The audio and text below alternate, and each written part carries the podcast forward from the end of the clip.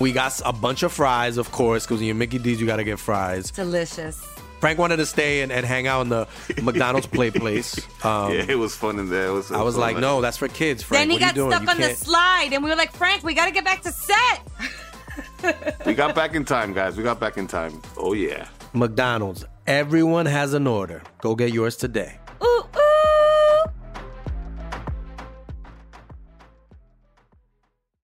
Estás escuchando Leyendas Legendarias, parte de Sonoro y All Things Comedy Network. Bienvenidos a eh, el episodio 109. Eh, ahora lo dije al principio. Yeah, más fácil. Sí, es que lo acabo de, de leer ahorita. güey. ¿Cuántas veces no lo acababas de leer ahorita y de todas se te olvidaba? Eh, no, Todas. casi siempre, o sea, era de en la mañana decía, ah, este es el que se grababa hoy, o y Ya. este es el intro que se grababa hoy, y luego llegaba aquí bien confiado, y luego se me olvida que ya no tengo memoria a corto plazo. y sí, eh, fuera del episodio que eh, le fue muy chido el episodio con Alex y le damos las gracias por haber venido a darse la vuelta. De hecho, eh, pueden ir ahorita al canal de Alex y, o al podcast de Alex Fernández, en cualquier plataforma de audio, a escucharnos a nosotros. Nos entrevistó a nosotros. Osó voltear. Volteó la mesa, volteó el lugar de la mesa Sí. y nos interrogó. Así como es. agente de la CIA, que es. Nos dio es- sodium pentatol y todo. Te sentías en prefectura, ¿va? Sí, regañando. Nos hizo soltar toda la sopa. Y el hablando de soltar sopas, no tiene nada que ver, güey, pero el 17 de abril va a pasar algo eh, relacionado a algo que se graba aquí, que involucra más a Borre que nosotros, pero ahí vamos a estar involucrados. Ajá. Entonces, estén pendientes. Con nuestros amiguitos. Ahí esténse pendientes. Sí, vamos a Uy, ya lo que está quedando está bien chingón. Sí, la neta. Entonces, 17 de El abril, este, aparte en la fecha, va, va a haber un, un live. Eh, no es de leyendas, pero estamos ahí. Así es. Para que lo vean. Si no lo quieren ver, díganle a alguien que se los piche. Para que tengan oportunidad de verlo. Ya no creo que no hay nada más que agregar, más que este tema creo que ya lo habían pedido también bastante. Sí, sí, lo mencioné desde el episodio de Ted Bundy y todo el mundo lo pedía y obviamente es algo crudo, pero tenía que salir, no podíamos no hablar Ay, de culerote. este animal. Sí, así que ahora sí los dejamos con el. ¿Cuál era? 109. Mother Holy.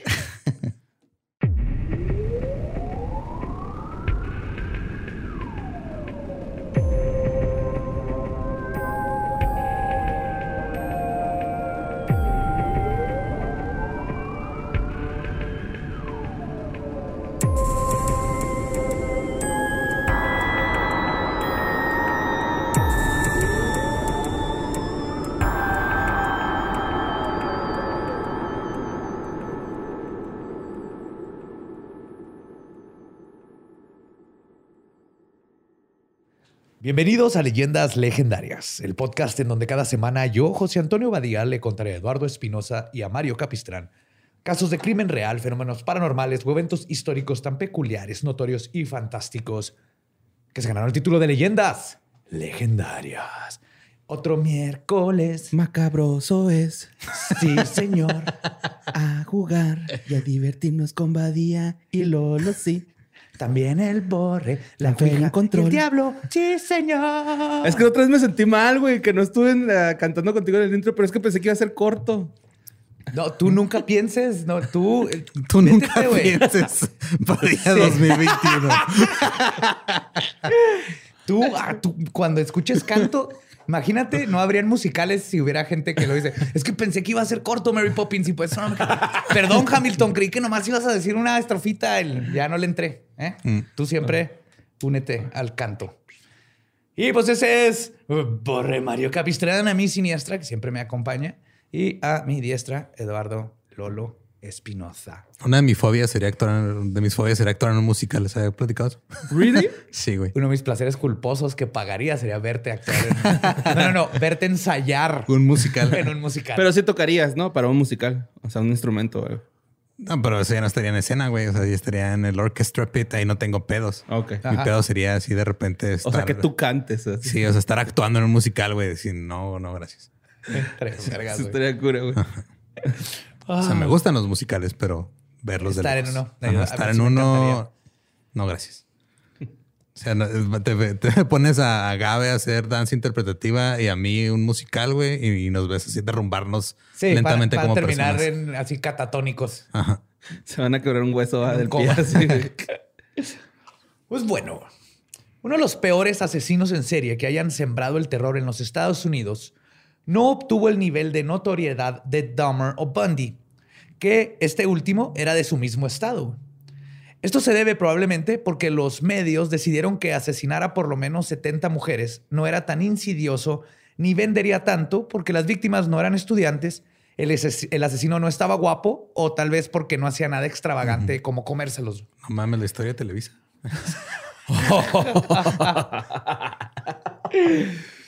Pero hoy se conoce la historia de este monstruo y sus espantosos crímenes, que duraron por lo menos 20 años. Hoy les voy a contar la historia del Green River Killer, Gary Ridgway. Gary Ridgway. Esa sí no le siga la rola. No. No, mames. Ay, apenas iba a. Gary Sí, no, Ridgway ya no, no se merece un No hay que musical. hacerle jingles a los asesinos en No. serie, por favor, güey.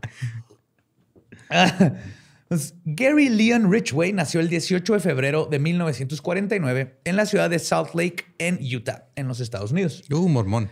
Sí, pues, pero no, Ok. Ajá, no terminó mormón. Su padre, Thomas Ridgway, era descrito como un hombre pasivo y trabajaba de conductor de camiones. También era conocido porque constantemente se quejaba de las prostitutas que veía alrededor de la autopista 99, conocida como el Pacific Highway, en un área específica que se conocía como The Strip, que era el área de su ruta que hacía al recorrer. Qué era- raro que un camionero se esté quejando de que haya Sí. sexo servidor. Y era constante, güey. O sea, estaba el Ajá. Gary de seis años y él, mira, las prostitutas son eh, la decadencia de la civilización y constantemente, güey. La madre de Gary, Mary, era una mujer autoritaria y castrante que trabajaba en ventas. En el trabajo era respetada y admirada. En la casa, su hijo, que era un chiple hijo de mami, constantemente le temía y hacía todo por quedar bien con sus estrictas instrucciones.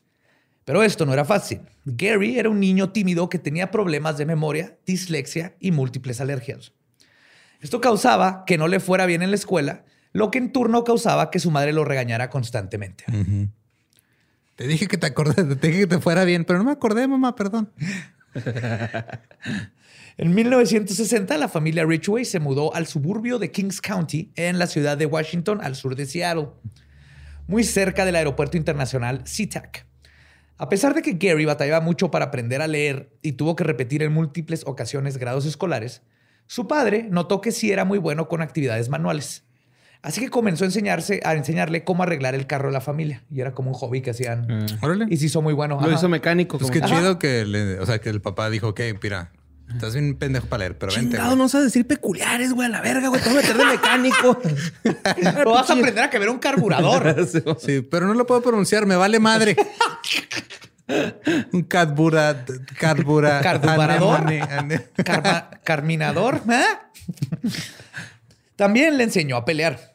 Oh. Cosa que le sirvió muy bien a Gary, quien era bueno para defenderse de sus bullies, y comenzó de hecho a encontrarle el gusto a la violencia desde muy temprana edad. Mato a muy temprana edad. Sorry, me acordé de esa rola, güey. Ridgway tenía el combo completo de la triada de McDonald's, así completito agrandado. Mamá castrante.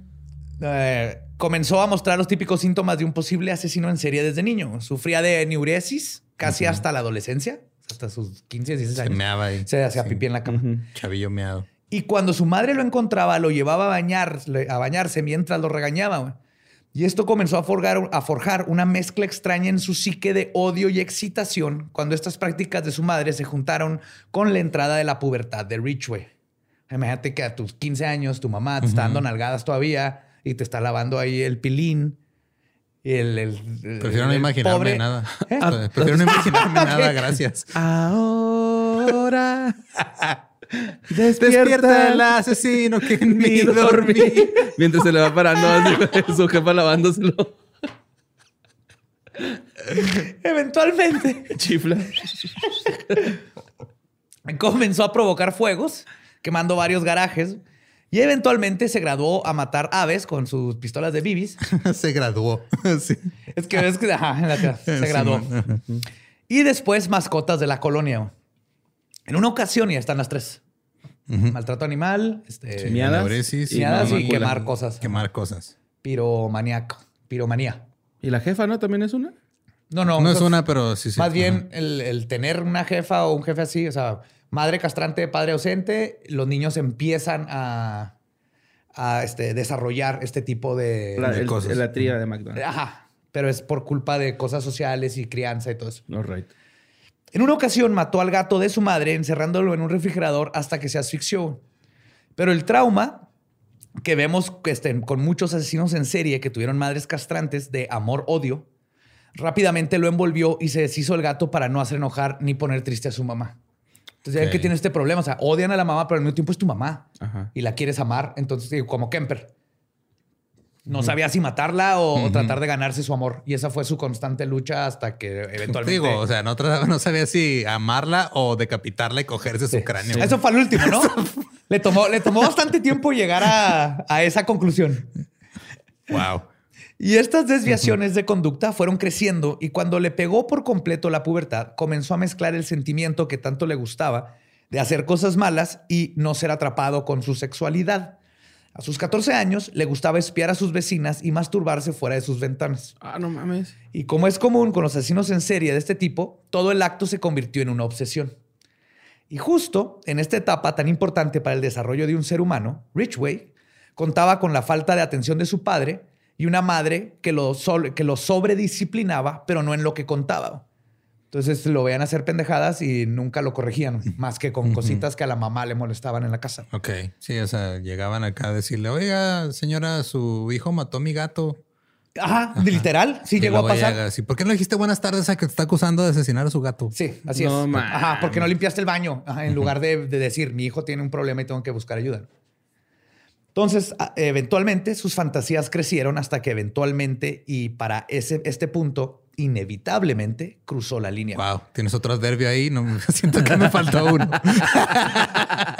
Es que nomás Estaba era, era- rapeando. Así, rascándome. Si tienes más adverbios, Badía.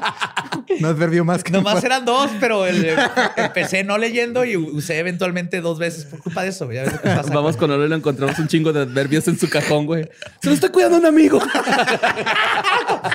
¡No son míos! ¡Yo ni sé pronunciarlos, mamá! Los únicos pasatiempos que tenía Ridgway era ir de pesca y explorar el bosque alrededor de su casa. Comenzó a cargar un pequeño cuchillo de cacería negro con el que hacía sus expediciones. A sus 15 años se topó un niño de 6 años que estaba vestido de vaquero ahí en la colonia. Ok. Lo convenció de que lo acompañara al bosque a construir un fuerte y el pequeño lo siguió. Una vez que Ridgway había llevado al pequeño vaquero a una zona del bosque que conocía bien, lo tomó del brazo, lo tiró al piso y comenzó a apuñalarlo en repetidas ocasiones, perforándole uno de los riñones. Después de esto, Ridgway se levantó y dijo mientras se reía, y cito, siempre había querido saber lo que se sentiría matar a alguien, Ok. No, este. a sus 15 años. Ay, güey. Y luego huyó a su casa y se escondió en el sótano, cagado el miedo, como que, lo fuera, que se fuera a dar cuenta su mamá. güey, sí, Ay, no hecho. mames, me manché de sangre. Me va a regañar mi mamá, güey. No dudo que así es, es bien común. Las esos- rodillas, ¿no? De lodo. sí. Man, sí, Rompí el pantalón, puta madre. Eso me pasaba con el uniforme, Güey, esos de, de rompevientos. Los que vivieron en los 90 se pusieron de moda los rompevientos y en, en el Instituto México nos pusieron de uniforme de deportes. No mames, te- te- cualquier resbalón o algo y se madreaban y luego me regañaban porque están bien caros. También los pantalones de deportivo normales, ¿eh, güey? Se, Aguantan se- un poquito más. Aguantaban un poquito más. Ajá. Estos hasta en duelas. eh. Ajá, eso sí. Este, total, que se queda ahí, güey. Espérate, tus canchas tenían duela. Tenía un gimnasio. Sí, de hecho. Nomás en el ¿Tenían gimnasio? Sí, tiene una un cancha de básquet Donde están los patio. túneles que llevan al seminario. Uh. No mames, güey. Sí, señor. Yo los vi. Sí, es cierto, no me acordaba de ese detalle. ¿No sabías? No, güey, pero Es que está cruzando la no calle está bien, sí está con- cruzando, ajá, pero pues güey, es el seminario y hay niños, güey. Ahí estuvieron mis sobrinos. Hijo, güey, no. Ya están cerrados, ¿eh? Desde hace un Ah, bueno. chingo. Un chingo. Están... Lo que yo vi es como una entrada y lo habían como piedras ahí caídas. Yo también entiendo tu preocupación. Pero están, cerrados, están clausurados. No pero van, a- en su no tiempo van a entrar, ahí pasaron morrillos de seguro, güey. No van a entrar ahí sacerdotes salvajes por el túnel como aliens. Por lo menos no por ahí. Ya van a entrar por la puerta en un carro. Ajá. a pedir Pues sí. diezmo. Ah, pues total que dejó ahí al vaquerito desangrándose en el bosque. Por suerte, un profesor de primaria que estaba por el área escuchó los gritos de dolor del menor y logró encontrarlo y llevarlo a un hospital a tiempo para que lo salvaran. Ay, yes, güey, Sí. el vaquerito, güey. Sí, el niño vaquerito. Pero el niño no pudo escribir a su atacante más allá de que, y cito, era un adolescente que se reía estrenduosamente mientras me apuñalaba. Güey, qué culera descripción. güey. Qué pinche trauma de toda la vida. no Sí, mames. Ajá. Yo creo que ya no se volvió a vestir de vaquerito. No, ya ha de ser bien, Jamás. ha de ser bien No, perdón. desconfiado ese cabrón, güey. Si estaba vivo. Yo creo que sí, güey. Digo, aparte le ha de tener. O sea, si todo el mundo le tiene miedo a los adolescentes en cierta parte de su vida, güey. O sea, cuando eres menor que ellos, les tienes miedo porque no mames, son los grandes y me van a pegar. Cuando eres mayor que ellos, También porque van a ver tus inseguridades y te van a decir, ah, Sí. ese señor, mira, pinche Oh, señor. no, es un feo". adolescente hormonal. Fuck. Y si eres su papá o mamá. No, peor, güey. Pobre. Entonces, sí. Esta experiencia cambió por completo a Ridgway. Se obsesionó con la muerte de una mujer que fue encontrada estrangulada en su colonia, coleccionando los recortes de periódico del crimen como un ominoso este, portento de lo que iba a pasar. Igual que Dahmer, comenzó a especializarse en esconderse en el bosque para espiar a posibles víctimas y fantasear sobre lo que les haría. Pero a diferencia de Dahmer, y quizás lo que hizo Ridgway uno de los asesinos en serie más peligrosos, es que tenía paciencia un chingo de paciencia. A pesar de que la fantasía de matar estaba evolucionando y desarrollándose en algo más grande dentro de él, Ridgway se graduó de la prepa a sus 18 años sin ningún incidente violento. Y al poco tiempo se casó con su novia de la prepa, Claudia Craig, a quien conoció cuando ella trabajaba en un restaurante de comida rápida. No mames, tenía morra. Sí, sí, los dos, Sí, güey. chavitos. Ajá. Tuvieron una relación estable hasta que Ridgway decidió enlistarse en la naval y fue enviado a pelear en la guerra de Vietnam. Como es común, la vida militar le hizo bien a Ridgway y sí le tocó participar en varias ta- batallas. Pero más que la guerra, lo que él disfrutaba era visitar los prostíbulos.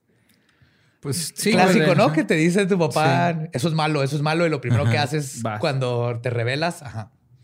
Sus visitas con prostitutas eran casi compulsivas y eventualmente contrajo gonorrea en dos ocasiones. Wow. Esto hizo- Gonorrea doble, güey. Sí, Como se lo no. curaron y, luego otra otra vez. Gonorrea, parce. Esto hizo que Richway odiara a las prostitutas diciendo que era culpa de ellas por ser impuras. Claro. Y, Sí, y luego continuó yendo con ellas y teniendo sexo sin protección. Es que este güey las enamoraba, güey, ¿no? Para tener así sexo gratis, güey. Ah, sí, claro, ¿no? Llega con cupones. El güey llegaba así, neta, tengo un año queriendo sacarle a trabajar y no se deja, güey. Ah, Pero siguió visitando este, los prostíbulos hasta que terminó su tour en las Fuerzas Armadas y regresó a casa el 23 de julio de 1971. Cuando regresó a Seattle, él y Claudia, de 19 años, se mudaron a vivir con la madre de Ridgway. Obviamente las cosas no funcionaron. No mames. Pues no, güey. Claudia no soportaba la actitud déspota de su suegra y además, mientras Ridgway había estado en la guerra contra la gonorrea, ella había comenzado a ver a alguien más, güey. Pues era una chavita de 18 años, que la dejaron ajá. sola años, Classic obviamente. Sí. Así que en septiembre de ese año se divorciaron. Ridgway reaccionó echándole la culpa a Claudia y visitando el lugar que más odiaba, The Strip, a visitar a las prostitutas. Ok. Aplicó para convertirse en policía, pero fracasó en pasar el examen de reclutamiento y terminó trabajando para la compañía Kenworth pintando carros. Trabajo en el que duraría 30 años. Damn. Quizás no por coincidencia, la compañía Kenworth quedaba a pocos kilómetros del strip. Y Ridgway lo visitaba todos los días. En el trabajo. ¿No les pagaban bien? Pues sí, güey. Eran, los 60, güey. Ahí de acuate que todo el mundo se podía comprar una casa. Bueno, si fuera así, eres blanco. Y contrataron una, contrataron una pr- prostituta diario, güey, Ajá. también. Y tener dos hijos y medio y un perro y un cuarto. ¿Cuánto es el...? Algo así. Se robaba los billetes del- de la duela del. En el trabajo siempre fue un empleado ejemplar y un hombre decente. Si le preguntas a sus compañeros hombres, si le preguntas a sus colegas mujeres, lo describen como, y cito, alguien que detestaban por sus hábitos de tocarles la espalda baja y los hombros sin razón aparente. Despídete bien. En, mil, en, en 1972 conoció a Marcia Winslow. Comenzaron a salir y eventualmente se mudaron a vivir juntos en una pequeña casa en la colonia Maple Valley y finalmente se casaron en 1973. Ya ven esposados con Marcia. Los vecinos describían a los Ridgway como vecinos bien portados y decían que Gary siempre les sonreía y saludaba, pero que no hablaba mucho. Marcia, por su parte, describe a Gary como un adicto al sexo, que le gustaba amarrarla, aun y cuando ella no quería, le exigía sexo constantemente y la llevaba a disparar al bosque, recolectar moras y a tener sexo en lugares públicos y específicos en el bosque. Ah, cabrón. What? Sí, las llevaba así que vámonos, porque conocía el bosque, pues desde niño ahí se la vivía. Capaz sí, ahí donde afilerió el morrito, ¿no, güey? Se güey. entraron en un Algo así. palenque. De hecho, recuerden esta parte No importante, güey. mames. Sí, vente aquí, mira, aquí nos están viendo las ardillas. me dejas Especialmente apuñalarte esa. poquito el riñón. Acá, ¿no? Esa, le puse Frumpi. Quiero que Frumpi nos vea. Frumpi. Frumpi.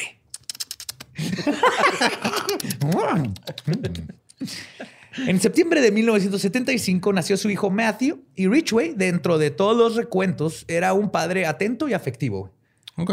Sí, así igual que ves que Bundy también Ajá, hizo lo sí, mismo, este, este BTK. Cuando, bueno, más o menos, a la, la hija, güey, que... Ajá, la hija que la que no-. "Ca- Cabrón, mi papá. Ajá. Cuando su hijo era más grande, le encantaba llevarlo a los mercados de pulgas a comprar cosas que restauraban juntos y luego revendían. Como que repitiendo el patrón de su papá. Güey. Que este, para la gente que no sabe que es un mercado de pulgas, es como un tianguis. No, no es que El vendan. tianguis. Las Ah, segundas. Sí, no, no es como que haya pulgas ahí vendiéndote cosas Que estaría bien, vergas. o que estén vendiendo pulgas. Yo te juro Ajá. Que de niño, así en el paso, una vez fuimos a un lugar que era un flea market y yo creí que iba a haber ese circo de, De pulgas brincando. Ah. Y Sí, yo no también, hay. No tiene nada que ver con pulgas ni con circos de pulgas. ¿Dónde vendrá el nombre de flea market? No sé. Pues yo creo que está lleno de gente que tenía cosas que estaban llenas de pulgas porque las estaban vendiendo. Sí, tampoco te atiende el bajista de Red Hot Chili Peppers. Eso también me... Y quizás para recrear uno de los pocos momentos felices de su niñez, cuando arreglaba el carro de la familia con su papá, es que hacía todo esto con su hijo. Al poco tiempo de haber tenido a Matthew, Richway se unió a una iglesia bautista donde el pastor proclamaba las enseñanzas de la Biblia. Y cito, que la mujer es inferior a los hombres, que las esposas deben de obedecer a sus esposos y nunca se deben de cortar el cabello, tampoco deben de vestir de rojo. ¿Sabes que hace como, ¿qué fue? Como unos 10 años en una iglesia bautista apenas empezaron a dejar las mujeres usar pantalones? ¿Neta? Sí. No mames. No, no me sorprende, nomás no sabía. Sí, los bautistas están Creo todavía... que hay algunos donde todavía no, güey. No, fue en una, creo que fue en una oficina, güey. O sea, como No, que- ni siquiera en el templo. Sí, algo así, pero sí, me- lo, lo- lo vi en Twitter hace poquito. Eh, no me sorprende en lo absoluto. Es que güey. Estoy investigando un episodio de pantalones, pero Ah, bien. para otra cosa. Pantalones. Pantalones deberían ser las mujeres, las faldas de los hombres. Sí. Sí. Anatomía. Ya lo hemos dicho antes, ah, si te Sí. cuelga... Déjalo- Si te Déjalo cuelgan las vías urinarias, que cuelguen. Ajá. Exactamente. Bueno, pues estas. Una miadilla va así sorda. Sí, como escocés. Yo cuando todas mis faldas escocesas para mí es lo mejor, nomás haces. ¿Sí, mo? Yep. O así a la brava, güey. O sea, nada más te haces poquito No, arriba. te la- vas a salpicar poquito, güey. Te llevas unos wipes. Ok. Qué, buen, Borre ya estaba pensando. qué buena tangente. Entonces, sí, Borre ya lo perdimos. Él ya está Sí, es- pensando está en en diferentes formas. que yo tengo un pedo con la orina, güey. Acá, Sí. esa madre. En es tres meses pedo. no olviden comprar el nuevo libro de Borre, 101 formas de mear con falda. O jorongo. Porque también te cubre. También te cubre.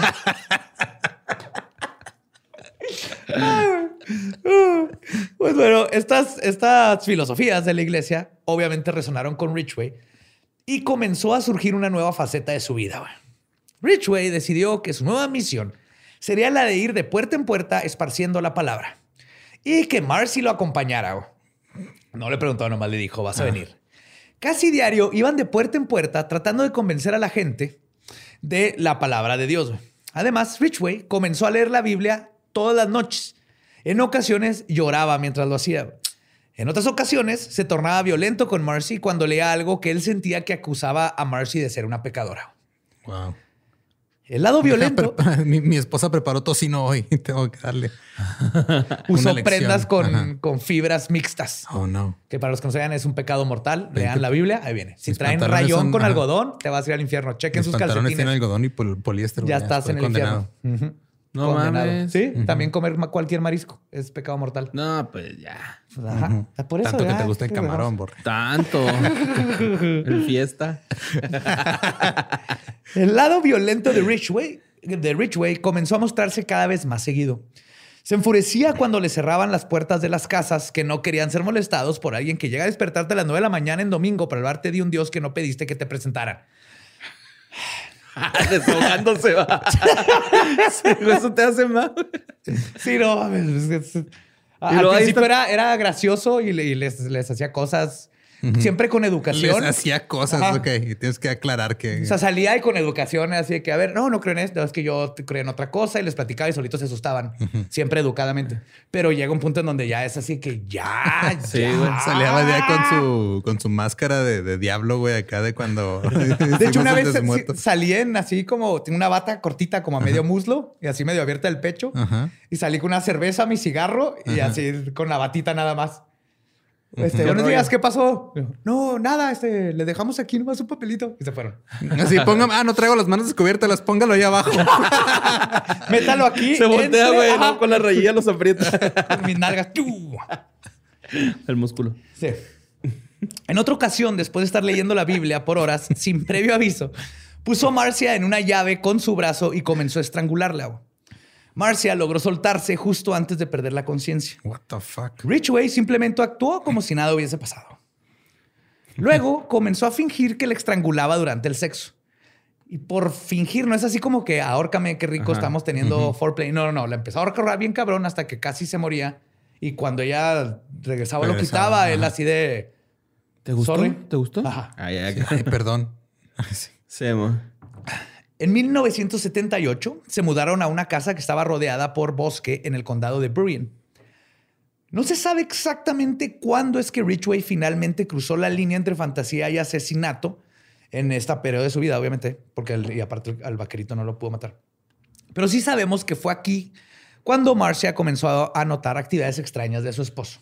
Oye, yo, el, él sabía, güey, que no había matado al vaquerito, güey. Sí, se enteró. Ah, ok, ok. Sí, se enteró. De hecho, estuvo, yo creo, cagado de miedo. Se agüitó, ¿no? Yo creo, güey. de- De que De hecho, hay un patrón de él cuando. Y tiene sentido de por qué tal vez se aguantó y no hizo absolutamente nada y luego se fue al ejército. Y tal vez tenía que ver con toda esta investigación porque lo vuelve a hacer. Cuando ve que casi lo trampan o así, se puede retirar y dejar de matar por un rato. Pero digo que lo más peligroso de este cabrón es que es paciente. Es paciente. Y al mismo tiempo es, es un asesino que tiene un frenesí de asesinato que jamás se había visto o muy pocas veces se ve. Entonces es esa dicotomía. O sea, puede ir y estar matando una semana seguida y luego de repente parar porque la policía medio los- anda detrás de él. no, eh. Y así estuvo. Está Oh, muy un pinche este loquito, güey. Sí. Yo lo controlo, lo puedo dejar cuando quiera. Pues este, poco a poco comenzó a dejar de ir a misa, que te digo, estaba obsesionado, güey. Y seguido regresaba a la casa tarde y con la ropa sucia, mojada y llena de lodo. Ahora bien, cuando Marcia conoció a Ridgway, ella sufría de sobrepeso y bajo autoestima, algo de lo que Ridgway se aprovechó. Conforme pasó el tiempo con él, ella comenzó a cambiar su vida. Bajó de peso, empezó a salir seguido con amigas, se consiguió un mejor trabajo y esto hizo que empezara a llamar la atención de otros hombres. Esto obviamente enfureció a Ridgway, que comenzaba a mostrar sus celos y a escalar sus amenazas. En 1980 se mudaron de nuevo a otra casa y para julio de ese año Mónica pidió el divorcio y antepuso una denuncia por acoso ante la policía. ¿no se llamaba Mónica Marcia? Marcia, Marcia, contra su esposo. O sea, ella fue, cambió su vida bien cabrón a pesar de estar con este imbécil y le dijo bye. Ridgway estaba perdiendo el control y para un asesino en serie de su tipo, poder control y además misionario, porque tenía esta parte donde está castigando a sus víctimas. Esto era lo peor que le podía pasar y lo sacó de su zona de confort. Por primera vez fue arrestado por atacar a una prostituta, pero no se le impusieron cargos por falta de evidencia. Aún así, esto fue lo último que necesitó Marcia para por fin separarse de él en mayo de 1981. Chingona la Marcia. güey. Sí, Marcia se llevó al hijo bueno. y todo. Ajá. Ahí te guacho, compa. Sí, totalmente. Sí, Ella luego lo vio, dijo, esto no está chido. Y eran los, o sea, en los Los ochentas. ochentas. Y ella dijo, I'm out. Aparte, este güey era bitch". bien douchebag, güey, con ella, ¿no? Touchback. O sea, ella terminó, ella luego habla y dice, ella estaba en un momento vulnerable de su vida. Y este puto se aprovechó. se aprovechó, pero ella de luego se fue dando madre. cuenta así que no, cabrón. Qué bueno que No se te puso las mereces a Marcia. pilas la Marcia. y- Pues Ridgway reaccionó dejando la iglesia por completo. Se inscribió a una agencia de citas para padres solteros, donde comenzó a salir con una docena de mujeres por semana. No mames, esos de los que tienes que mandar tu videocassette. Sí. Luego esas te llegaban así ochenteras. videocas- O sea, esto era Tinder en los ochentas. Tú te grababas así un videito, eh, como ahora tienes tu bio en Tinder. Decías, no, pues yo soy así, yo me llamo tal, tengo, mido tanto y me gusta esto y esto y esto. Y luego mandabas tu VHS, güey. Ah. Te sacaban copias, te llegaban VHS de los solteros y luego salías. Con todos los videos. Yep. Hasta ya co- con uno hacías match, ¿no? Sí, ya pues te venían las direcciones y ya le puedes Tienes que mandar una, carta o algo. sí. Ah, ¿de qué onda, güey? ¿Te Sí, interesaría nos vemos en tal, ajá, nos vemos en tal blockbuster. Voy a ser el que huele a Aquanet. Ay, güey. Así eran los ochentas. me tocó. De niño, pero sí me, me tocó. Ah, también se me olvidó mencionar que este Richard hasta- hasta eso le dieron este custodia a su hijo los fines de semana. Ok. Y pues igual seguía con el llevarlo a pescar y arreglar el carro. y Pero Marcia así tomando su distancia o qué pedo, güey. O sea, él podía ir por el hijo y llevárselo el fin de semana y luego se lo regresaba a Marcia. Nunca hubo ningún Ah, problema. se con llevaron eso. chido después de. Sí, Entonces, sí. Ah, qué bueno, güey. Entre ellos dos ya no hubo problemas, güey. Pero entonces Richard empieza a salir con una docena de mujeres por semana a veces al mismo tiempo, güey, lo que le causó problemas, obviamente, porque de repente se topaba en la cita con, con, eh, que había hecho doble cita, güey. Pero su obsesión con mujeres y el sexo seguía encreciendo al grado de que se mudó de nuevo en noviembre del 81 a una casa ubicada a 100 metros del strip. Wow. O sea, se fue directo al pozo. Así de, de aquí voy a beber. A los seis meses de vivir en su nueva casa, fue arrestado por solicitar los servicios de una policía encubierta. Pagó una multa y salió libre, pero las autoridades no sabían que... Pagó la multa, salió libre y lo dijo, oiga, pero ya en buen plan. O sea, si va a quedar la policía conmigo, no. Así no funciona, señor Ridgway. De hecho, pásele otra vez, a ver, que eso cuenta como volver a Ah, solicitar. sea. Este, la policía, las autoridades no sabían que el solicitar a una prostituta no era el crimen por el que Ridgway debería de haber sido arrestado. En julio de 1982, sus oscuros rituales serían descubiertos por primera vez y una de las cacerías humanas por uno de los asesinos más prolíficos de los Estados Unidos comenzaría. El 15 de julio, dos niños que iban en sus bicicletas por las orillas del Green River, que el Green River es un río de 105 kilómetros que recorre el lado del este- el lardo, El lardo. Ajá. el lardo del estado de Washington, casi paralelo a la carretera interestatal 90. Ok. Este, ellos, los niños iban cuando a la altura del condado de Kent vieron su vida convertirse en una novela de Stephen King. güey. No. Justo debajo de uno de los puentes encontraron el cuerpo flotante de una mujer. El cadáver eventualmente fue identificado gracias a su tatuador, porque él tenía tatuajes y era lo único que pudieron identificar. Era Wendy Lee Caulfield, una joven de apenas 16 años, que luego fue reconocida por sus amigas que trabajaban con ella como prostitutas en el strip. Sí, ahorita vamos a dar cuenta que también todo esto tiene un problema social bien cabrón.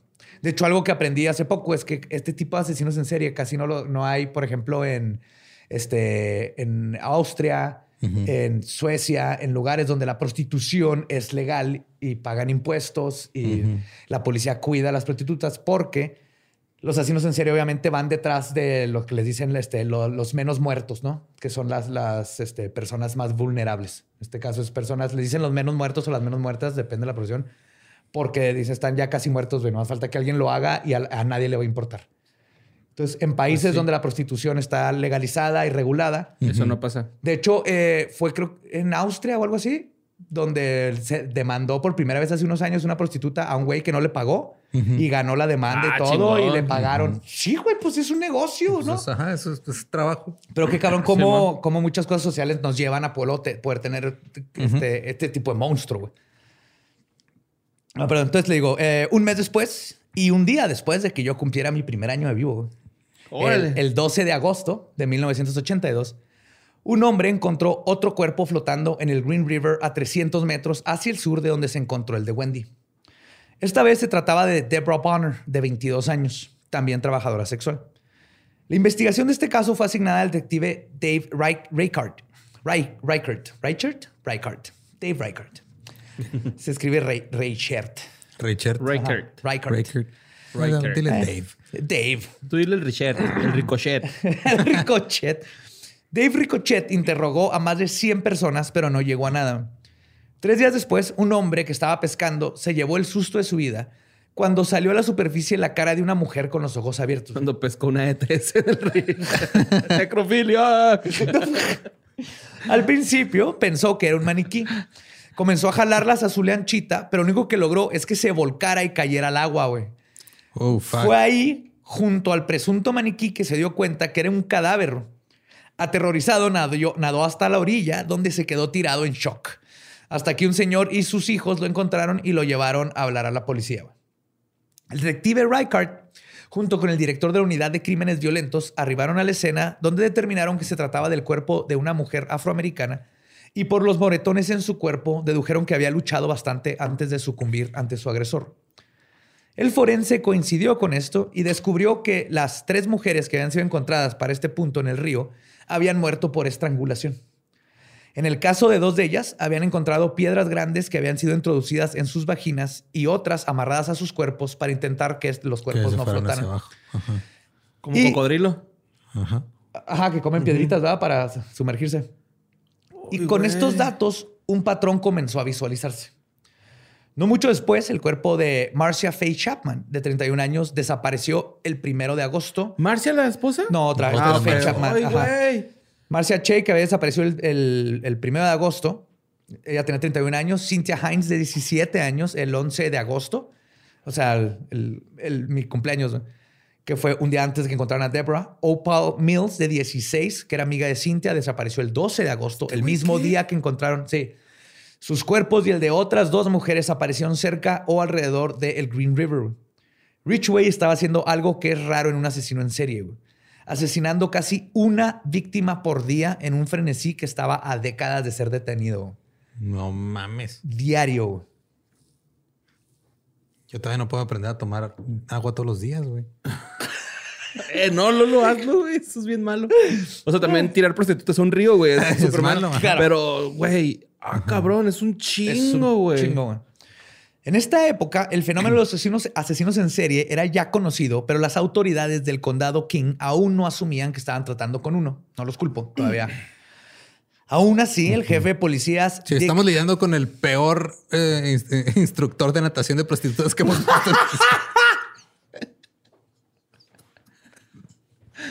Tráiganme a Peter Giri. Peter Giri. ¿Qué pedo? ¿Le sigue dando clases de natación a las prostitutas? No, va. Sí, pero no se me ha ahogado ninguna. ¡Fuck! Es un asesino en serie. Gracias, Peter Giri. Las, las golpeaba y ni a golpes entendían, güey. No mames, güey. horrible, güey. Pues, el jefe de policías, Dick Krasky, había conformado un departamento especial compuesto de 25 agentes para investigar estos casos el 16 de agosto, justo desde que se encontró el tercer cuerpo. O sea, Fuck, ok. oficialmente decían, es una acción en serie, pero en chinga Pero el jefe de policías ajá. dijo, a ver, voy a hacer un, un task force, güey, esto está raro. El periódico The Seattle Times sacó un artículo donde habló de otras cinco víctimas, todas prostitutas y todas encontradas estranguladas entre el 21 de enero y el 18 de junio de ese año. No había forma de estar seguros de que todas estas víctimas estuvieran conectadas con un mismo asesino, pero Seattle comenzó a tener mucho miedo y al mismo tiempo mostrar desdén general. Porque como siempre los crímenes estaban sucediéndole a las más vulnerables y no estaban sucediendo en los suburbios. Las que sí estaban preocupadas eran todas las mujeres que trabajaban en las calles de The Strip, que no tienen otra opción más que seguir arriesgándose para poder darle de comer a sus familias o pagar la renta. Y luego había un, un- un problema aquí bien grande, güey, porque muchas tenían nombres falsos. Entonces luego encontraron los cuerpos y a la hora de identificarlo no sabían quién era de veras porque nadie sabía su nombre verdadero. Sí, o no querían hablar de- con la policía porque no confiaban en la... eh, Fue lo que más tardó la policía, güey. De hecho, aquí si alguien no van a odiar es a los policías. güey. Pero batallaron mucho porque no confiaban en ellos y no, no, los puedes, no las puedes culpar, ¿no? Entonces ellos llegaban y, oye, platícame. Y así que, no, no, yo no, yo no, yo no soy prostituta, así que no te vengo a arrestar. Quiero agarrar un... No, yo no, No, voy a hablar pues contigo. yo no soy prostituta. Pig. Ajá. Soy Marcia Sex. no, de- de como los que se ponen show, que hacen comedia. Durante los próximos dos años, las desapariciones de mujeres alrededor del strip continuaron. A pesar de que no todas las víctimas eran trabajadoras sexuales, la prensa comenzó a manejar la narrativa de los asesinatos llamándolos, y cito, los asesinatos de prostitutas. The whore murders. Ni siquiera the Fuck. prostitute murders, era the whore. Ah. Se rompieron la chompa, ¿eh? pensando. Sí. Y mostraron indiferencia al grado de que incluso comenzaron a implicar que ellas, y cito, se lo buscaron Verga, güey. No mames. en la prensa. Mientras tanto, los asesinatos y el problema de los clientes que se aprovechaban de niñas apenas comenzando su adolescencia, que no tenían otra opción más que prostituirse, era ignorado por la sociedad. Por otro lado, la policía, contrario a lo que normalmente vemos, sí estaban haciendo su trabajo. Para este punto habían cuestionado a más de 300 personas e incluso involucraron a John Douglas, güey, de Mindhunter, de la Unidad de Ciencias del Comportamiento del FBI, quien les hizo un perfil. Y cito, El asesino de Green River es un hombre de edad media, seguro de sí mismo, pero impulsivo. Inseguro, perdón, de sí mismo, pero impulsivo. Que seguro se regresa a las escenas del crimen para revivir sus memorias. Sin duda conoce el área y muy probablemente tiene pensamientos religiosos profundos. Sí. Ah, este güey es una verga, va, güey. Siempre Sí. así, bien certero, güey, lo que dice. Pero ahorita vamos a ver que, que estos nomás son una guía. Incluso Douglas agregó que probablemente el asesino tuvo o tendría algún interés por trabajar como policía. O sea, sí está cabrón. Fuck. Sí está cabrón. Aún con este perfil, la policía no estaba más cerca de capturar al asesino. Más cuerpos eh, comenzaron a seguir saliendo durante el año de 1982. Se detuvieron misteriosamente entre enero y febrero del 83, pero que continuaron en marzo de ese año. Lo más probable que haya sucedido durante esos meses de ausencia del asesino es que el 23 de febrero del 82, Gary Ridgway había sido arrestado al encontrarlo tratando de contratar a Kelly McGuinness. Fue dejado en libertad después de ser cuestionado sin que los oficiales sospecharan de él. Pero otra vez, pues nomás, Sí, nomás lo dejaron ir. problemas que luego apareció muerta Kelly McGuinness, pero ya llegaremos a eso. Y posiblemente fue esto lo que obligó a Ridgway a básicamente bajarle a su pedo por unos meses, por lo que, este, por lo cercano que estuvo de ser atrapado. Y esa no fue la primera ni la única vez que sucedió. Cuando Kai Pister, de 16 años, desapareció después de subirse al carro de un cliente, su novio reportó el incidente y describió el auto como una pickup verde oscuro a la policía. La misma pickup fue descrita por la amiga de Gail Matthews, de 24 años, el 22 de abril, que también fue vista por última vez subiéndose a ese automóvil con un hombre descrito como de unos 30 años o más. Unos días después, eh, del mismo motel de donde había desaparecido Gail, Mary Malvar, de 18 años, se subió a un carro y desapareció. Su novio Richie, o novio diagonal pimp, no, este alcahuete, siguió la pickup hasta que la perdió. Cuando fue a reportar el incidente, cuatro días después, la policía sospechó de Richie. Obviamente, güey. Pues sí, güey. se tardó ajá, cuatro días. O sea, en reportar. pero aún así fue a reportarlo, lo cuestionaron y lo dejaron ir por falta de pruebas. Saliendo de aquí, hasta eso, Richie dijo, fuck you, no van a hacer nada. Entonces fue con el papá de, este, de su novia y su hermano y decidieron ir a buscar A la troca en el vecindario donde la había perdido. güey. El 3 de mayo la encontraron, estacionada frente a una casa en la calle Military Road y hablaron a la policía del condado de Des Moines. La policía tocó la puerta y les abrió Gary Ridgway. Se comportó elocuente y educadamente, negó siquiera haber acudido a una prostituta en toda su vida y le recitó pasajes de la Biblia. güey. Pero pues ahí estaban las evidencias de que lo habían atorado por. Es circunstancial, güey. Circunstancial, nomás le- lo habían atorado por, por tratar de comprar una prostituta, eso no, no queda en tu récord. Y ahora, pues nomás alguien dijo que, ¿Qué chance fuiste que tú? chance esa troca es la que vio llevarse, o hasta ahorita. Ah, por eso van a, chingada con este pinche. Y les habla todo. Y la policía, convencidos de que un conocedor de las escrituras no podía ser un asesino, lo dejaron en paz sin siquiera llevarlo a la comisaría para hacerle más preguntas. Y para agregar estupidez a la pendejada, tampoco le avisaron a la fuerza especial del asesino de Green River de este sospechoso que acababan de conocer, güey. O sea, ni siquiera fue para, oye, pues mándalo ahí para que el- tal vez les interese. Se sabe la saber". Biblia, güey. Pues, ¿Cómo, ¿Cómo te atreves a pensar que una Yep. persona que conoce la Biblia. Ya ni con el orejudo hicieron eso, güey. De perdida había ahí un recorcillo, ¿no? Sí, güey. O sea, No, no, acá para nada, güey. De hecho, tiene ojos como de zarigüeya, güey. Así chiquitos y pegados a la nariz. ah, ese y güey. un bigotillo, ajá. De Will Ferrell, así cara de Will Ferrell. ¿no? Ajá, sí. Richway había burlado a la policía enfrente de su casa y eso le dio más confianza para seguir con sus asesinatos. Y lo demostró el 8 de mayo de 1983, cuando la policía encontró el cuerpo de Karen Ann Christensen, de 22 años. Richway había cambiado completamente su modus operandi en este caso. Carol Ann, para empezar, no era prostituta y fue encontrada postrada, sentada, frente a un árbol, con una bolsa de papel sobre su cabeza. Dos salmones cuidadosamente acomodados alrededor de su cuello. What? Yes, dos salmones. ¿Salmones? Para el pescado, el pez. Sí, ok. Salmón, dos salmones. Pero así el filetito o el pez. No, el pez entero, así, dos. ¿Por qué importaría si trae el Porque qué rico. Está tratando de perfilar al. Ok. ¿Va? Si lo Ajá, cortó, sí. quiere decir que tiene Sí, conocimiento. no de- mames, de- los de- osos ya aprendieron a usar bolsas. No, pero si está fileteado, pues ya dices, ah, güey, pues es un güey que trabajó en una marisquería, ¿no? o que compra todo, que tiene membresía de Costco, De que güey. tiene membresía. Ay, güey. Pero ahí no se acaba. Tenían los dos salmones. Y sus manos estaban dobladas sobre su estómago y estaban sosteniendo dos salchichas gigantes. Dos, What the fuck? dos sausages, tenía un sausage en cada mano. Además, había una botella de vino vacía balanceada sobre su abdomen. Ok. Por más extraño, ¿eh? Me está perturbando un chingo, güey, este güey. O sea, de verdad me Pues está sí, dando culo con él, güey. Lo. Ahí les va. Por más extraño que parezca, la razón por la que hizo esto fue por remordimiento. Verán, el modus operandi de Ridgway era muy preciso. Primero, estrangulaba a sus víctimas porque, y cito, era más personal y gratificante que dispararles, dijo en una entrevista. Escogía a su víctima en el strip generalmente, las invitaba a su casa donde les mostraba la foto de su hijo y sus juguetes que siempre cargaba en su auto para ganarse sus confianza. En cuanto entraban al auto, luego, luego así que, ah, mira, tu papá soltero. Una vez que aparte se me hace lo más culero que... Pero bueno, Pues sí, güey, está esa pinche manipulación culera. sí. Sí, güey. Una vez en su hogar les daba vino para que se relajaran. Antes de tener sexo les pedía que fueran al baño. Esto lo hacía porque sabía que cuando alguien muere el cuerpo evacúa. Y su trauma infantil de las camas miadas lo tenía traumado. Las? O sea, tenía miedo que se le miara. que se hicieran pipí sí. sobre su cama cuando las estrangulara. güey. Neta, es lo que le preocupaba, güey. Hijo de su Yes. chingada, No mames. Sí, güey. Las estrangulaba primero con una llave que aprendió a hacer en el ejército, pues una llave clásica para...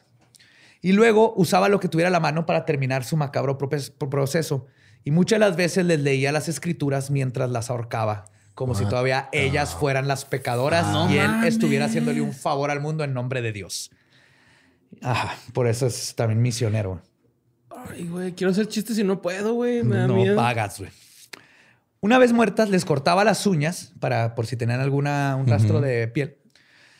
Las ponía en su camioneta y se deshacía de ellas inmediatamente. Ah, otra cosa que también le quedó a tu madre es que como trabajaba en un lugar donde pintaban carros, tenía acceso a un chingo de bolsas de plástico.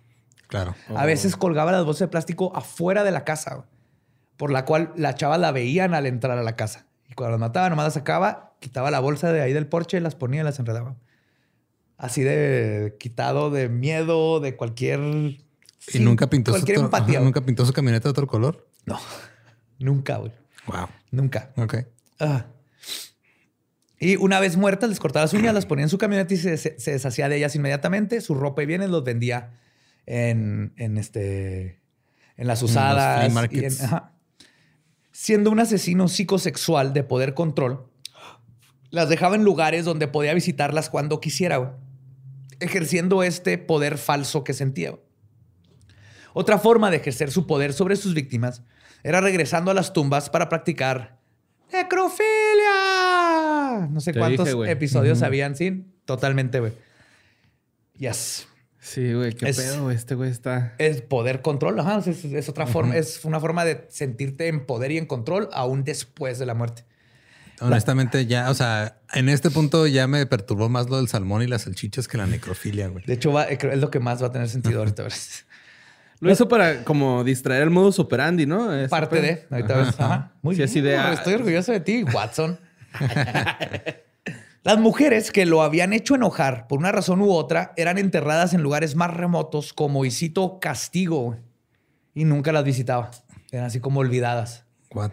Ok. Y a diferencia de otros asesinos en serie que coleccionan trofeos de sus asesinatos, el cuerpo de la víctima era el trofeo de Ridgway.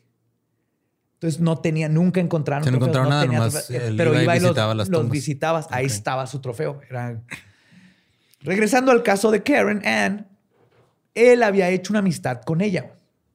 Pero el 3 de mayo, cuando fue a su casa, Carol le dijo que tenía prisa y se tenía que ir. Esto enfureció a Ridgway, quien la mató sin haberlo planeado antes. La agarró, la ahorcó y la mató.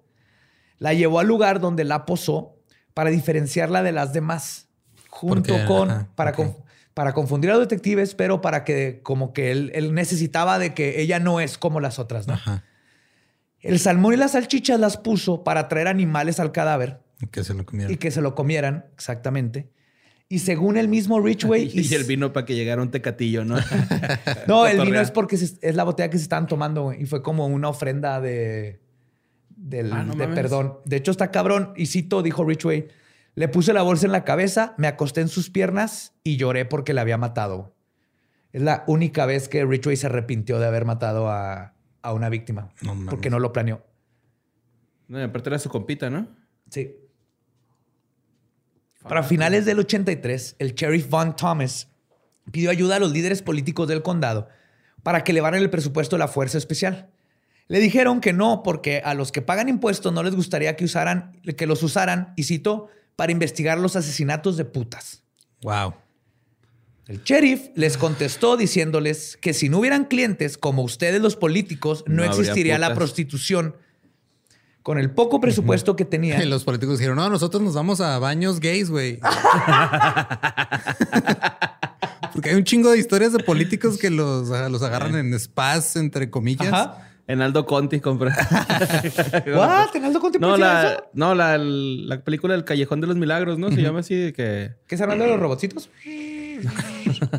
No. Unos robotcitos que reconstruyen una casa que explota con unos viejitos. No, ese es un Ah, viejito. no, no, eso es milagro en la mexicana. calle, no sé qué demonios. Ajá. Esa es mexicana, güey. Es un viejito que va como un tipo Aldo Conti a comprar unas calcetas con un chavito que pues también le gustan los señores. Ok. Sus eso sugar. Pero no él es Aldo Conti. Su baby. No. O sea, a ver, mídeme el tiro de... Pero a la inversa. Hazle la, la línea de la pinza, ¿no? con los dientes. Ay, güey. Márcame aquel con tu gis el pantalón. Gracias, Comic Relief. Que está bien denso este, güey. ¿Qué pedo, No, y se va a poner peor, güey. Siento bien feo en mi corazón. Sí, ahí viene una parte de- bonita de... Con el, con el poco presupuesto que tenían, el sheriff contrató a Robert Keppel, otro de los pinches inventores de todo el Mindhunter stuff. El, investa- el investigador que encabezó la cacería de Ted Bundy, aparte, de hecho, él estaba desarrollando la creación del programa HITS o Homicide Investigation Tracking System. Sistema de traqueo de Rastreo. investigación homicidiaria Homicidiaria. Ajá. que eventualmente inspiraría al programa nacional VICAP o Violent Criminal Apprehension Program. Ese todavía sigue vigente, ¿no? Sí, o sea, eventualmente se convirtió en VICAP, que es el, es el, el programa de aprehensión de criminales violentos. HITS, igual que VICAP ahora, utilizaba computadoras para recolectar y analizar características prominentes de todos los asesinatos y violaciones en el estado de Washington y buscaba similitudes entre ellas para detectar posibles delincuentes seriales. Entonces, básicamente, tú, cada caso, ahí le metes la información. Entonces, eventualmente la policía te dice, oye, este cabrón ha aparecido en todas estas veces. O Sí, este este carro, este, este, este carro se ha visto en todos estos reportes. Porque imagínate, tienes a cientos de policías. Sí, es eh, a veces es imposible encontrar un patrón y la computadora es justo lo que Son hace. lolos. Así. Ajá. Haciendo Excel. Señor, um, creo que encontré al asesino de el, el bikini. Ay, así no habla Lolo, güey. ¿No lo has visto programar? Sí, güey. Le cambia Sí, es cierto, todo. no te he visto, güey. Eh, Pero yo lo vi usando eh, Excel y nada más me dijo, sí, güey, estoy usando Excel. Sí. Sí, Me sí, cambia la voz nasal y empiezo a hablar así. Es A su ver. trigger, es su trigger warning, güey. Puede estar así haciendo lo que sea y gritas Excel y así. Excel. Así como perrito de la pradera se levanta. Como Velociraptor. ¿Alguien dijo Excel? ¿Tablas? No, usando Un hits. VLOOKUP. Usando hits y con una nueva estrategia formulada por Keppel, la policía comenzó a categorizar a los sospechosos por este, diferentes categorías. Vaya la redundancia. La A, por ejemplo, eran las personas que- conectadas a las víctimas o que estaban en el área de su desaparición cercana. B y C tenían menos conexiones, D iba bajando.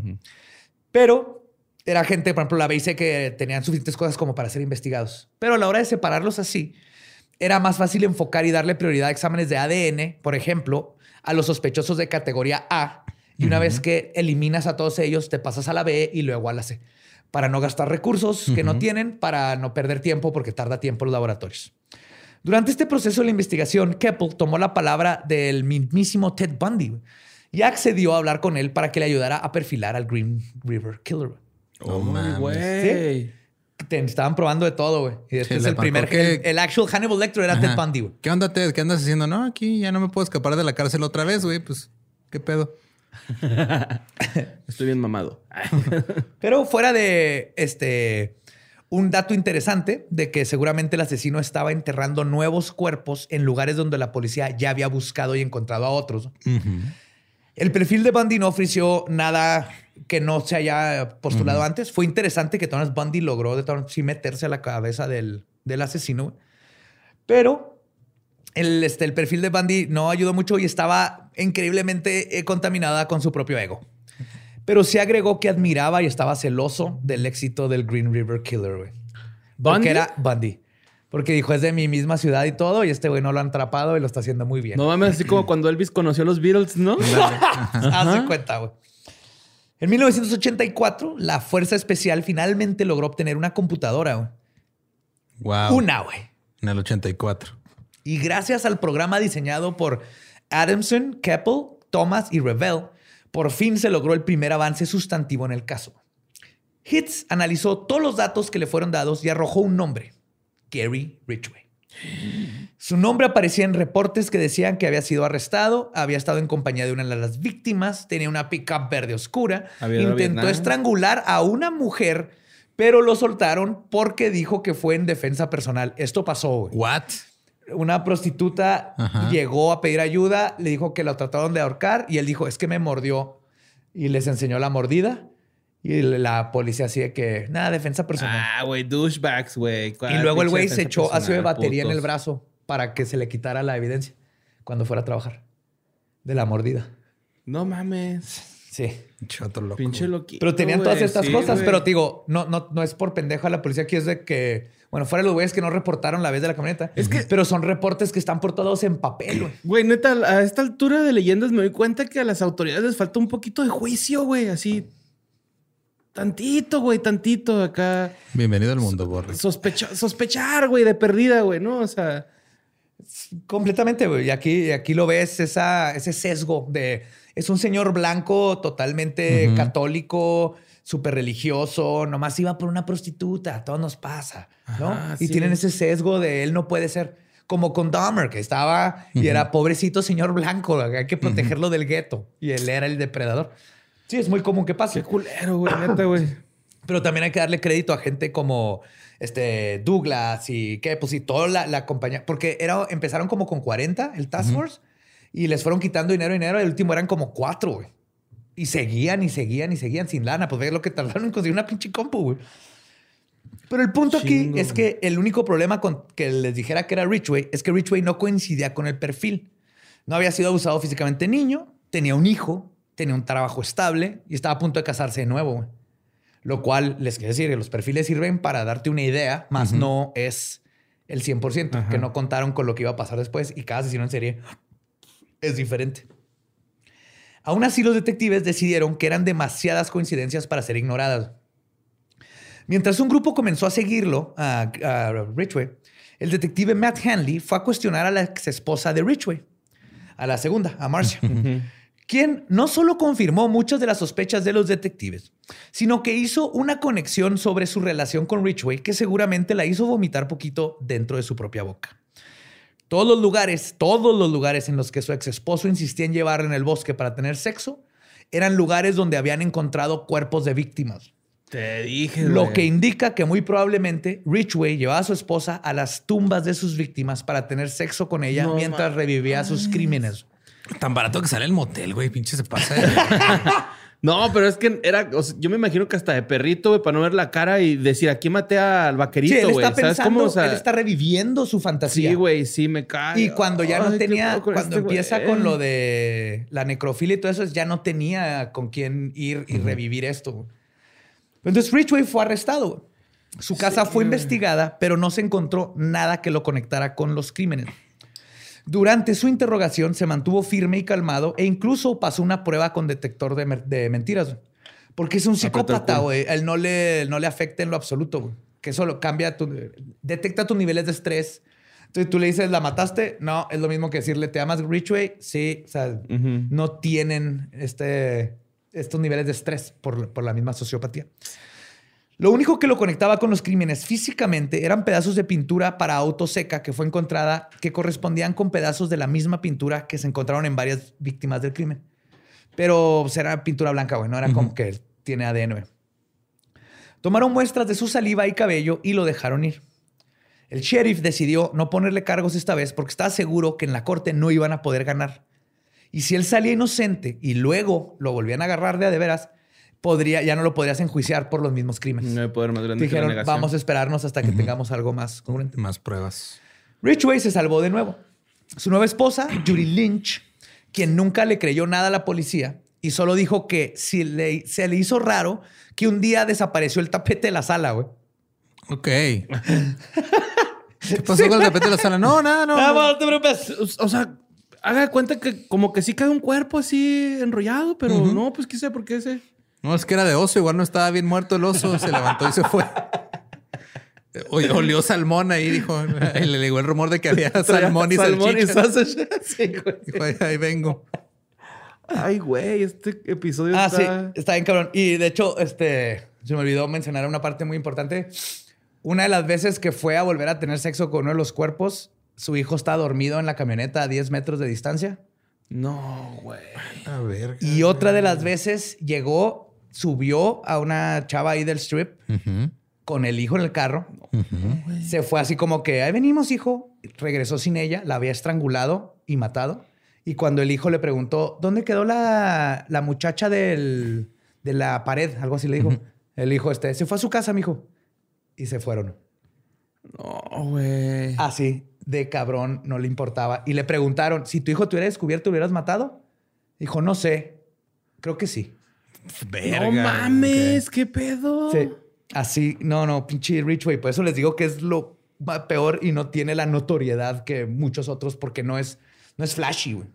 No, pero es un hijo de puta, güey. Completamente, güey. Digo que fue arrestado no, y lo dejaron ir porque no querían echar a perder. Entonces Richway se salvó de nuevo, güey. Y pasa lo de la esposa. Este, esta vez se mudan otra vez en el 88 a una casa en el condado de Des Moines, eh, donde Richway se convirtió en el autonombrado zar de las prostitutas. estaba obsesionado, estaba preocupado. Los vecinos lo describen como obsesionado con ir de puerta en puerta para informar a la colonia sobre qué, quién y dónde estaban las prostitutas y el peligro Ajá. de ellas y cómo habían infiltrado la colonia, Wow. güey. Entonces, así, mira, ves ese carro allá, ahí de seguro hay una prostituta. Sí. Hay que tener cuidado porque son bien peligrosas y eso se la pasaba haciendo con toda la colonia. güey. Del equipo original de investigación del Green River Killer, dos murieron de cáncer y dos de estrés. Para 1991, la fuerza especial constaba solamente de un solitario investigador, Tom Jensen. Durante los próximos 10 años, el caso del Green River Killer se convertiría en el caso más grande sin resolver del estado de Washington. Menos cuerpos comenzaron a ser descubiertos y se comenzó a asumir que el asesino había muerto o había sido arrestado por algún otro crimen. Pero el consenso general fue de que nunca sabrían quién es. Esto es hasta que en el 2000, este, 2001, perdón, el ahora sheriff del King County, Dave Reichardt, ¿te acuerdan de él? Uh, nice. Se convirtió en sheriff, güey. Lo logró el Lo maldito hijo logró. Lo logró.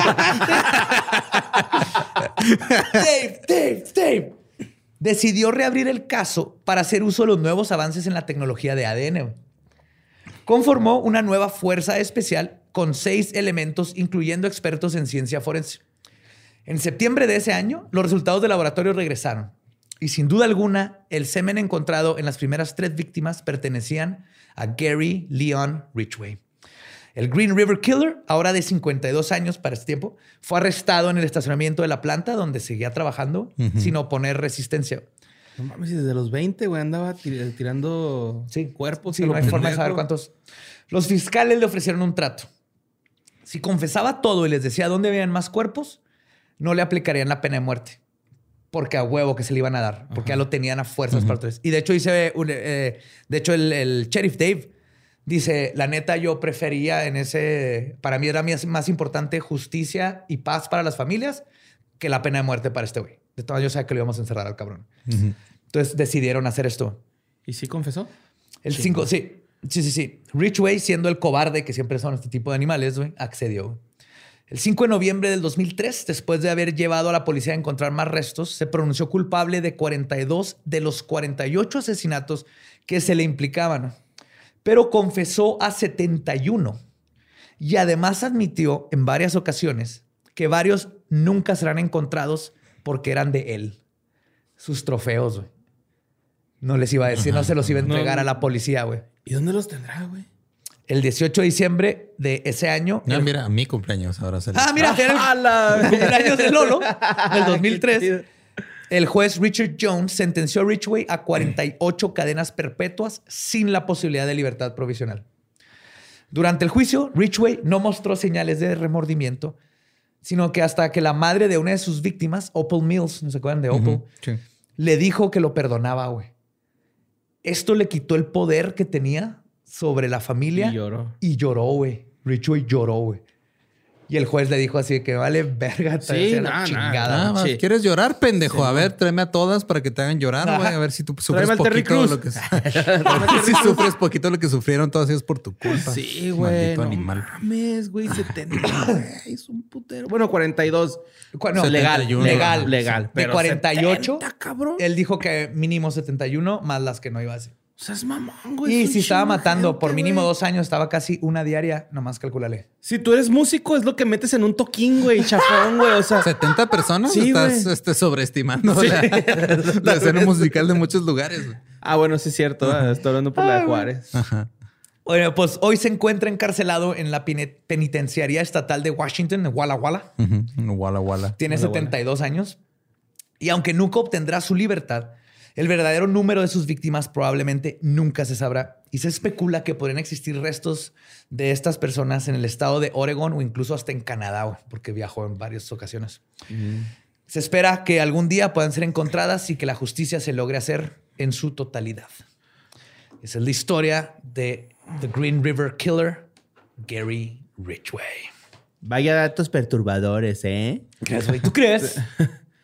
Sí, como nuevo, ya me canso de repetir y de lo mismo, ¿no? Pero Oye. aquí sí hay que darle crédito a la, a- A la al chota. grupo de policía de, de detectives. Que se fueron haciendo cada vez más, más pequeños. Sí, güey, los Ajá. iban pues porque no había, no había, no les querían dar lana. Y es que también se te pones, o sea, si lo ves desde el punto de vista de una, un, un departamento de policía, güey. Ajá. O sea, de que dicen, no mames, tenemos a 40 personas que están buscando a un güey que está matando a un grupo que históricamente no nos importa mucho, que nos causa a veces problemas. Pues mejor agarramos esa lana y los ponemos a perseguir a otros grupos que nos gusta perseguir. Siempre vamos a arrestar a marihuanos, vamos a Eso todo el a- mundo nos aplaude cuando Sí. les decimos, agarramos a 100 marihuanos. Ajá. Oye, pero acaban de encontrar 100 prostitutas muertas allá. Ch, ch, ch, ch, ch, ch. Ellos se la buscaron. Ajá. Sí, güey. Pero los marihuanos están, este, el- el- andan este, quedándose arriba cuatro días y, y luego se van a hacer. Sí, exactamente. Oye, es el problema pues. Siempre me da mucha curiosidad, por ejemplo, los asesinos que hablamos que eh, todavía están cumpliendo condena, güey. Ajá. ¿Cómo se portan allá adentro? O sea, No de- sé. depende. O sea, yo A sé que te da les- curiosidad para ver si hay manera de que vayamos allá y eh, entres a darle un chingazo en la cara a uno. yo sé que esa es tu curiosidad que más te... Sí, ¿Qué tan sí difícil es. es? A, mu- Pero- a muchos les va bien, como Kemper está toda Ajá, madre por porque, ejemplo. Aparte que él ya está serio. pero él sí era carismático, güey, ¿no? O sea, él sí era así como que... sí. No, pues, Ridgway es un mamón, eh, pero, pero el.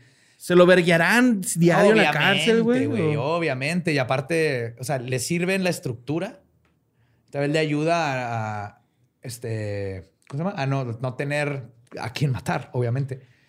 Eso ayuda. Pero lo que sí te, te tiene que poner contento, güey, es que, por ejemplo, alguien de la característica de, de poder control como Ridgway, el, el perder este, el quién es, que se empieza a olvidar la gente de él, que lo hayan agarrado, que alguien lo haya perdonado, empezar a perder ese poder que tiene sobre las víctimas o que tenía cuando él estaba libre haciéndolo, eso le va a doler más que cualquier otra cosa que le puedas hacer. Ok. Es, es el ego, Ya, es, lo único que le, lo de- es lo único que le pega a un psicópata. Lo como desmadras desde, desde adentro. Desde adentro, porque un psicópata no le lo, lo puedes golpear, le puedes hacer mil cosas, el dolor no le va a importar y los insultos no le importan. Lo único que le va a llegar es cuando le pegas en lo que a él sí le importa, que en este caso era el control y el poder sobre sus víctimas. Por eso lloró con cuando lo perdonaron. Fue así como, Pinche pendejo. ajá, o sea, obviamente, Sí, pero ujú. si tienen lugares de donde los puedes romper. Y pues con esa nota. No, pues bueno. ¿verdad? Sí. No, no, buenas noches, güey. Cuando pasaron estos capítulos, como que me quedo acá overthinking y... Sí. Ah. Te puede quedar acá, ¿no? Pues eh, recuerden que nos pueden seguir en todos lados como arroba leyendas podcast. A mí me encuentran como arroba ningún Eduardo. A mí como Mario López Capi. Y ahí me encuentran como Elba Diablo. Nuestro podcast ha terminado. Podemos irnos a pistear. Esto fue palabra de Belzebub. Pues, Samo macabrosos, manténganse curiosas, curiosos y maravillosas. Bye.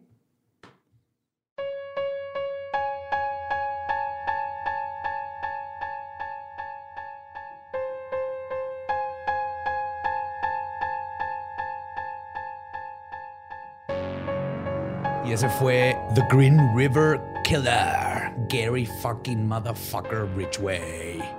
Que ahorita sigue vivo y en la cárcel. Filho da puta. Ajá. Y si quieren saber más datos interesantes, recuerden que en el Patreon tenemos el lo que no quedó dentro del podcast. Entonces sí. Sí, hay extras. De hecho, justo este, en el episodio pasado, en el de la bruja de Bell, este, había gente diciéndonos, ah, sí, este, eh, hay una película. Y dije, sí, sí, es cierto, si hablamos de la película, no me acordé que había sido para el, el exclusivo. Dije, ah, mira, lo mismo. perdón. Pero pueden verlo ahí si quieren, este, si quieren escuchar más datos, si quieren eh, más contenido, también va a haber más contenido a partir del mes de abril para la gente que ya está ahí. Oh, va a estar buenísimo. Sí. Y recuerden que aquí hacemos más que leyendas legendarias. Está el Dolop que sale todos los lunes. Está Historias del Mazacá que sale todos los jueves. Está que fue de ellos que sale los martes. Está todo el, el multiverso de los podcasts de Sam, que ya son como 15. Está cagado. Sí. Puros hipitos.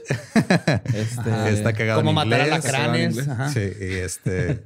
Y todos los, los segmentos recurrentes que tiene ahí en, en su programa. La vida de un gringo fronterizo. La historia de la Border Patrol, parte 1 a 16. Cómo llegó la familia de Sam a Estados Unidos. Y el, yo creo el más este, famoso, Chanclas de Llanta. Chanclas de llanta. Mi historia como gringo mexicano. Así es. Y este, pues, mira, aquí hemos hablado ya varias veces de cómo las autoridades la cagan en, en partes del proceso, Ajá. pero creo que no había leído de, una tan fea, güey, en, en- en- Traté de hacer así reciente memoria y neta no me acuerdo de ninguna de lo que acaba de pasar en Veracruz, güey. Se mega mamaron, güey. Si no saben de qué estoy hablando, o sea, agarraron los restos de una persona literal en una bolsa y los entregaron. ¿Cómo? En una bolsa de basura. Ajá. O sea, espérate. Ah, no, yo- yo o sea, el cuerpo no estaba en una bolsa de basura. O sea, sí los entregaron. Wow. No, el Oxxo, ¿no? Así. Yo te, no, el otro fue en Tulum, güey, me acordé. Sí. Eh, Justicia para Victoria. Sí, no, Sí. Lo, de, eh, lo de Victoria es otra cosa. Sí, de hecho, eh, de- o sea, digo, la policía de por sí tiene mala fama y luego intentan ayudarse diciendo que se murió una mujer cuando la estaban matando. O sea, no mames. Sí, claro. Y también tiene mucho que ver que no hay buen entrenamiento ni dinero. Mira, mientras en México sea carrera ser político y no ser policía, vamos a seguir teniendo estos problemas porque no están entrenados son- y no ganan bien dinero. Y está, está bien feo. Sí, no, el- no, lo que yo estaba diciendo de lo de Veracruz fue porque está neta se mamaron. O sea, reportaron a una persona desaparecida, ¿no? Entonces pues, la encontraron y le entregaron los restos a la familia en una bolsa de basura, güey. Así, una bolsa negra de basura. Oh my God. O sea, ningún proceso. Ni un puto tacto, güey. O sea, Deja tú y, y- supieron por qué se murió. Hubo evidencia, proceso. Pues, o sea, no ha habido, digo, no, no se sabe. no, lo, digo, lo único bueno que pasó de esto fue que ya destituyeron a los involucrados. Ah, bueno. Qué bonito las redes sociales, neta. eh, Estas cosas yo creo pasaban un chingo más, pero nadie se enteraba y nomás se hacían pendejos. Y ahorita, gracias a las redes sociales y que todo el mundo graba y que la gente muestra que está emputada, ya se están haciendo cosas como despedir a pendejos como estos y como los de Tulum. Sí, que están en el bote. Pero sí, o sea, ojalá les digan en el bote. Por eso, joven. Por eso está aquí. Por eso. sí, o sea, porque digo, según la ley, pues te tienen que entregar los restos de acuerdo a las tradiciones y costumbres y, y, ah, como hay un manejo, un protocolario de los restos humanos y estos güeyes nomás llegan a una pinche bolsa güey, es que. y- Creo Es que que- sentido común, güey. Es lo que iba a decir. Creo que no necesitas un protocolo No, para saber güey. que no le entregas a alguien a su ser querido en una bolsa de basura. güey. No es su gato No, que güey. atropellaste sin querer y vas a ir a pedirle perdón al vecino y pues lo llevas en una bolsa de basura para. No, no, no. Es, un- es una persona. Sí, mira, en sí la, No mames. O sea, la, la- la fiscal de Veracruz dijo, ok, la cagamos, este, reconocemos que fue una violación a los derechos humanos el entregar el- a los restos del, del fallecido en, en bolsas de plástico y luego ya destituyeron al, al que lo hizo. Pero Aquí me intriga el plural de bolsas. ¿Venía en pedazos? ¿Lo encontraron en pedazos o lo cortaron en pedazos para porque no cabía completa en una bolsa de basura? pues mira, en la, o sea, digo, también la, hay una foto nomás donde se ve una bolsa de basura y la señora ahí recibiéndola y está de la verga. O sea, no, no les Si recomiendo. es que ver en la eso. presentación en la que sea, güey. o No, sea, no, no. Sí. No, está en ojete, güey. Está en hojaldra, está inhumano. No puedo creer. No, güey, no. Ay, México. Sí. Ay, aparte, o sea, las bolsas ni siquiera estaban amarradas ni nada. O sea, nomás- no mames. Sí, se metieron restos humanos en una bolsa negra, se los llevaron a. Aparte de, los sí. protocolos de higiene y todo eso. Wow. Entonces, este Hasta me dieron agruras, güey. no es una, no, no- no es una buena semana para verte atra- para atravesarte a las autoridades. Nunca es una buena semana para atravesarte a las autoridades, No, pero ahora nos estamos dando cuenta del por qué. O sea, son dos, son dos casos diferentes, pero que este, en lugares diferentes, pero que revelan la ineptitud en, en todos los O niveles. sea, qué bueno que vea a alguien tomando fotos. Sí. Y pues ya, sí, digo, no, no, nomás era. Con eso tenemos. Sí, güey. Sigan grabando, graben todo. De hecho, si todos tuviéramos camaritas que cada vez son más baratas de en la en los carros, también ayudaría un chorro a bajar corrupción y todas las mamadas con las que vivimos. Porque en México es, es como normal muchas cosas que hace la policía que no deberían de ser. Como pararte nomás porque sí y luego buscar preguntarte. Revisarte nada más porque sí. Como subir a gente en trocas, güey. Cuando un policía te arresta, es su responsabilidad, tu seguridad. Es, yo creo, el único país en el mundo donde te No creo que sea el único, pero creo que es de los que se el dice único primermundista. eh, que, está aspirando a primer mundo que hace esas cosas, tal Sí. vez. O sea, no puedes poner a alguien en la. Es, es más, es ilegal en que la, te pueden multar por traer a personas en la caja de la troca o niños, pero los policías ahí meten a gente esposada, güey. Mete que choquen, se volque. ¿Se vuelque? Se vuelque. Ajá. ¿Vuelque? Se esté quemando y no puede Sí, pero son esas cosas que como que estamos entrenados a que eso es normal. No es normal. Y luego está Tienen en que te suban a la troca, güey, y vayan al Oxxo que está por tu casa y ahí te ven todos tus vecinos amarrados a la pinche troca y te saludan todavía los pendejos. Dicen. Dicen. Sí, ajá. dicen que es culero que te pase eso, ¿no? Ah, no, entonces, antes eran las trocas, pero tenían el... que La le- camper. La La camper. camper, le ahí te ¡Háblale a la camper! Te- Gritaban las estaba señoras. cubierta con un techo de metal. Pero creo que lo de las campers era más de acá del norte, güey. Eso Sí, no no, era, por no eso era común aquí en allá. Juárez, es lo que iba a decir, aquí en Juárez eran así las campers. Y luego una vez nos- que nos metieron por un rave, estaba tan caliente adentro, y eso que era de noche, pero era en verano, se le derritieron los viniles al DJ. Habíamos como 20 personas ahí. Estuvimos como dos horas. Y luego huele bien gachota. Pues que la gente tuvo que empezar a mear en la puerta, güey, porque teníamos dos horas ahí, no, no se movían. Se le derritieron los vinilos y luego aparte el- el- empezaban a manejar y se, se notaba cómo le daban a los topes y así. Ajá, sí. no, no traes cinto de Sí, nomás seguridad, por pues nada. chingar. Y digo, las autoridades se supone que no están ahí, nomás para chingar Ajá. al ciudadano. O sea, en Estados Unidos han visto, ¿no? Cómo te ponen la mano en la cabeza para meterte y todo el mundo dice, ah, sí, "Un claro, pero, ¿por qué hacen pero eso? si eres blanco nada más. Eh, bueno, claro, pero viene, viene dentro del protocolo. Ajá. Porque una vez que lo traes, pues, ya es tu responsabilidad y si le pasa algo, te, se supone. Mira, Ajá. Problemas con las autoridades creo que nos hemos Ah, dado no, cuenta en que hay lados. un chingo en todos lados. Entonces, Nomás no entiendo Eh. que no hay el protocolo de no trocas, no trocas. Y graben todo, graben todo. sí, no, o sea, güey, también el respetar los protocolos que ya tienen ahí puestos. O sea, entregarle los restos de un familiar a alguien en bolsas de plástico, neta. No eso se está bien pasen inhumano, de verga, güey. Sí, eso está bien culero, güey. Y si usted va escuchando este podcast en una patrulla, dígale al oficial pues le haga paro, ¿no? Que, su que tu seguridad es su responsabilidad. ahora que te tiene bajo custodia. Y nos escuchamos el próximo miércoles macabroso. Bye, Chota, si nos estás escuchando.